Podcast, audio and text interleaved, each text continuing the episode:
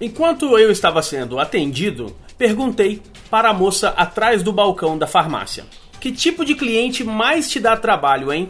Eu gosto de fazer essa pergunta porque as respostas que recebo sempre me dão ideias para as minhas palestras e treinamentos. A atendente de farmácia me disse: Eu não tenho clientes que dão trabalho. Daí eu respondi: Não é possível. Deve ter algum cliente mais difícil. Conta para mim. Sabe o que ela me disse? Ela disse que a grande maioria das pessoas que entram em uma farmácia entram com algum tipo de problema. E o atendente de farmácia tem que, no mínimo, se sensibilizar. Muitas vezes a culpa não é do cliente, muitas vezes é uma doença que o deixa mais abalado.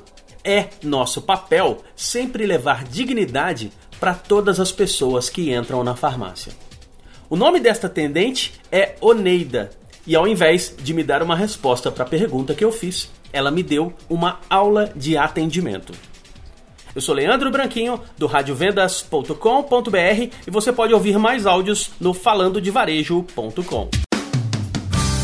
Rádio Vendas.